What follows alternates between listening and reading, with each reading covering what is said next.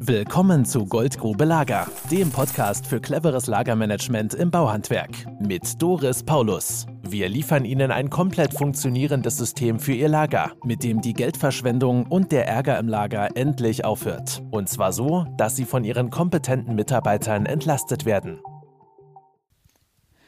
Liebe Zuhörerinnen und Zuhörer, ich bin Doris Paulus von der Firma Paulus Lager. Und heute hören Sie einen Podcast von der Tonspur eines Videos mit Herrn Holzer in der Schreinerei Holzer in Rettenberg. Dabei schlendere ich gemeinsam mit Herrn Holzer durch seinen Maschinenraum und er erklärt mir seine Lebensphilosophie, seine Maschinen und seine betriebswirtschaftlichen Überlegungen zum Thema Paulus Lager. Ein sehr interessanter Unternehmer. Viel Spaß beim Zuhören.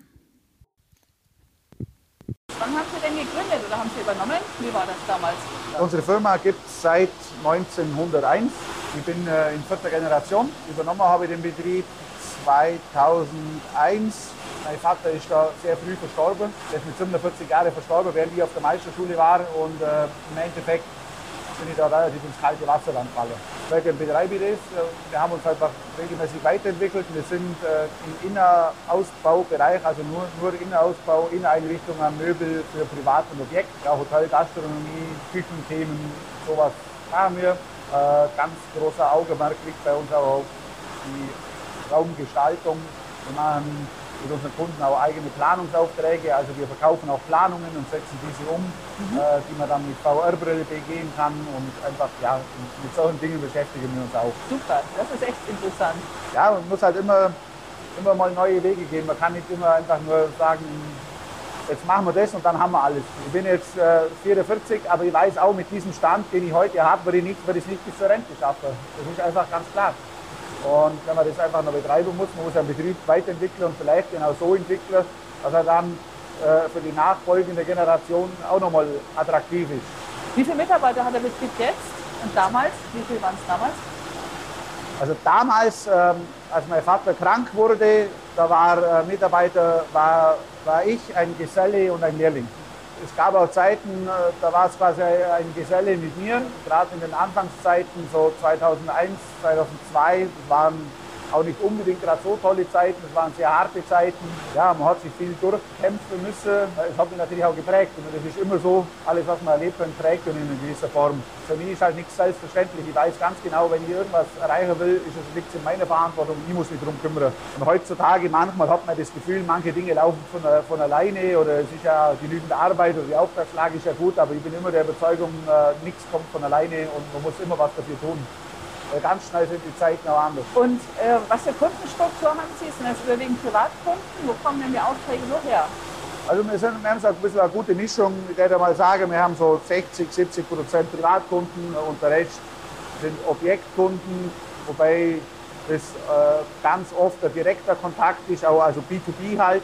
Für uns ist der direkte Kontakt mit dem Kunden einfach wichtig, weil man die Dinge wesentlich einfacher abstimmen kann. Man kriegt die Informationen und man müssen natürlich auch immer die Informationen haben, um auch vernünftig planen äh, zu können und umzusetzen mit unseren Privatkunden. Da sind wir auch, ich würde mal sagen, eher ein bisschen im hochwertigen Bereich tätig. Was aber uns wieder mit unserer Planungskompetenz, die wir definitiv haben und auch nachweisen können und auch äh, mit, mit Bildern auf den Homepage belegen können, äh, somit kommen, wir, kommen die Kunden auch zu uns. Das ist natürlich eine schöne Ausrichtung, die Sie da sich erarbeitet haben und auch ein schönes Image, das der Betrieb inzwischen hat als Marke. Schreinerei Holzer. Das ist toll. Ja. Das sieht man auch von außen. Wobei, wobei man braucht natürlich, man, entscheidet sich für eine Richtung und man braucht natürlich dann auch ein bisschen Glück, ob das die richtige Richtung ist. War, die, war das Pauluslager in der Zeit, wo Ihr Arbeitsvorbereiter sieben Monate ausgefallen ist, war das dann eine Unterstützung für Sie? Ja, natürlich, weil das ja schon ein Teil ist, wo ich nichts tun musste. Ähm, wenn ich da dann auch noch die ganze Bestellung nachspringen muss und Rechnungskontrolle machen muss und so, dann bringe ich ja gar nichts mehr fertig. Wie gesagt, ich will mir das auch gar nicht mal ohne vorstellen. So ein Betrieb, so ein Betreiber ohne, ohne Lagersystem, ohne Paulus-Lagersystem macht für mich gar keinen Sinn mehr. Ähm, das war die einzige richtige Entscheidung, das einzuführen. Und bei mir ist aber schon so, wenn ich ein Problem sehe und ich kenne eine Lösung, dann mache ich das auch. Weil unterm Strich ist ganz einfach, ob jetzt etwas mal bisschen mehr oder weniger kostet, das interessiert zum Schluss nie. Das ist ja wie bei unseren Kunden. Äh, wir müssen vielleicht auch manchmal überzeugen und sagen, schau, wenn du das in dieser Qualität machst, dann hast du mehr davon. Das kostet vielleicht 1000 Euro mehr, aber du hast halt was anderes.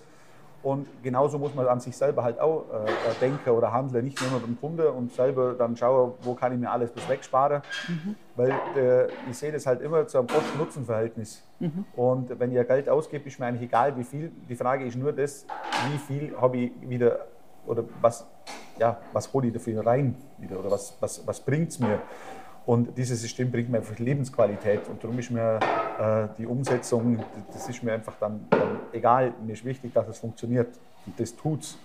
Und dass es davor ein paar Euro kostet hat, ist auch klar. Aber es ist es einfach definitiv wert. Danke. Ja, es ist einfach, das, man muss immer, das, ich kaufe mir ein Stück Lebensqualität. Wenn ich mich gerne ärgere, dann lasse ich es, wie es vorher war. Ja, das, selbst wenn das umsatztechnisch nichts bringen würde, würde ich es trotzdem tun. Weil das Lebensqualität ist für mich, für meine Mitarbeiter, meine, wir, wir streiten oder sind nicht genervt wegen Dingen, die es nicht braucht. Es gibt genügend Dinge, die immer während der Produktionszeit können, wo man auf ein, Material, wo versprochen ist, Ausschusszeit kommt, wo, wo sich Dinge ändern. Äh, das ist im Handwerk so, man muss immer auf die verschiedenen Gegebenheiten reagieren. Aber über diesen Bereich intern, vor allem das ist ein internes Thema, da gibt es keine Streitereien mehr, weil es ist ganz klar, wenn ein Material nicht, nicht da ist, das kommt eigentlich extrem selten vor. Und wenn, dann weiß genau, wer irgendwas vergessen hat und man weiß genau, wo es ist und dann löst man das mal kurz, aber dann weiß ja, das passiert lange Zeit nicht mehr. Ja, genau. Sonst sagt jeder, ich habe es und ich habe gedacht und ich habe gemeint und ich glaube, ich habe es gesehen, aber ich weiß nicht mehr recht. Und das also, kommt einfach nicht mehr vor, ne? Das haben wir nicht mehr. Nee, also ganz ehrlich, ich, ich, ich wüsste nicht mehr, wie ich ohne das machen soll. Wir haben ja jetzt auch zehn Mitarbeiter und in der Regel ist ja die Grenze ähm, fünf bis sieben Mitarbeiter, weil mehr kann man als Einzelperson nicht mit Arbeit versorgen.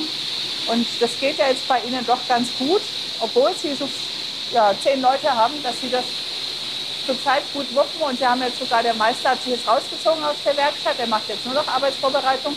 Ja, der macht auch Planungen. Macht auch Planungen? Der ist ja staatlich äh, geprüfter äh, Raum, Raumgestalter, heißt glaube ich, oder wie heißt denn jetzt? Raum- und Objektdesigner, irgend so heißt glaube ich jetzt. Und der macht äh, ganz viel äh, auch Planungen mit Gestaltungen. Ja. Also er macht ungefähr 50 Prozent Planungen und vielleicht 50 Prozent AV. Jetzt interessiert mich, wir haben hier die Holzmaschinen, die liegende Plattensäge, ja. HPP 350. Wieso haben Sie sich für diese Maschine entschieden und nicht für eine andere Maschine? War das Sagen wir so, wir haben uns verschiedene Maschinen angeschaut. Holzmar ist in Kalf, ist jetzt äh, von uns eine überschaubare Entfernung. Ich habe es immer ganz gern, dass ich auch mit, mit, mit Dingen zu tun habe, wenn irgendwas ist, dass jemand auch mal vielleicht nicht ganz so weit weg ist. Damals war auch noch die HPP, was heißt ich glaube die 250 war auch noch im Gespräch, aber wir haben uns dann für die 350 entschieden, weil es einfach die robuste Maschine ist. Und so eine Maschine, die kaufe ich ja jetzt ständig. Und äh, die muss halt einfach funktionieren und muss halt einfach laufen. Mhm. Und das war auch damals etwa eine Entscheidung, wo man gesagt hat, ja, braucht man das und alles. Aber das ist halt auch etwas, das man nie, nie mehr hergebe. Die, die, die, die ist jetzt einfach da und die ist auch immer in Gebrauch. Und im Endeffekt hat die Maschine uns auch wieder viele Aufträge gebracht, weil man einfach quasi in diesem Zuschnittthema ganz anders, viel flexibler ist und viel besser aufgestellt ist. Genau. Das eine bedingt immer das andere. Das ist, wenn man irgendwo besser wird, dann kommt, man auch andere Aufträge. Wenn ich sage, ah, wenn ich mal andere Aufträge habe, dann mache ich das, dann bleibt alles gleich. Zuerst, zuerst, muss eine Veränderung stattfinden, dann verändert sich der Rest, muss sich immer zuerst selber verändern. Da gibt es auch noch was so, das Glück trifft gerne den Vorbereiteten. Das ist schön, ähm, gefällt mir. Ja, das da passt, da passt eigentlich dazu, man muss die Dinge nehmen, wie sie kommen, aber man sollte stets dafür sorgen, dass sie so kommen, wie man sie zu nehmen pflegt. Das war der Podcast zum Thema Maschinenraum bei der Firma Schreinerei Holzer in Rettenberg. Als nächstes kommt der Podcast, bei dem Herr Holzer erklärt, wie er an der Warenannahme die Ware digital entgegennimmt. Wenn Ihnen dieser Podcast gefallen hat, freuen wir uns über 5 Sterne in iTunes. Bis bald, Ihre Doris Paulus. Das war Goldgrube Lager. Wenn Sie mehr wissen wollen, melden Sie sich heute noch für ein Infogespräch.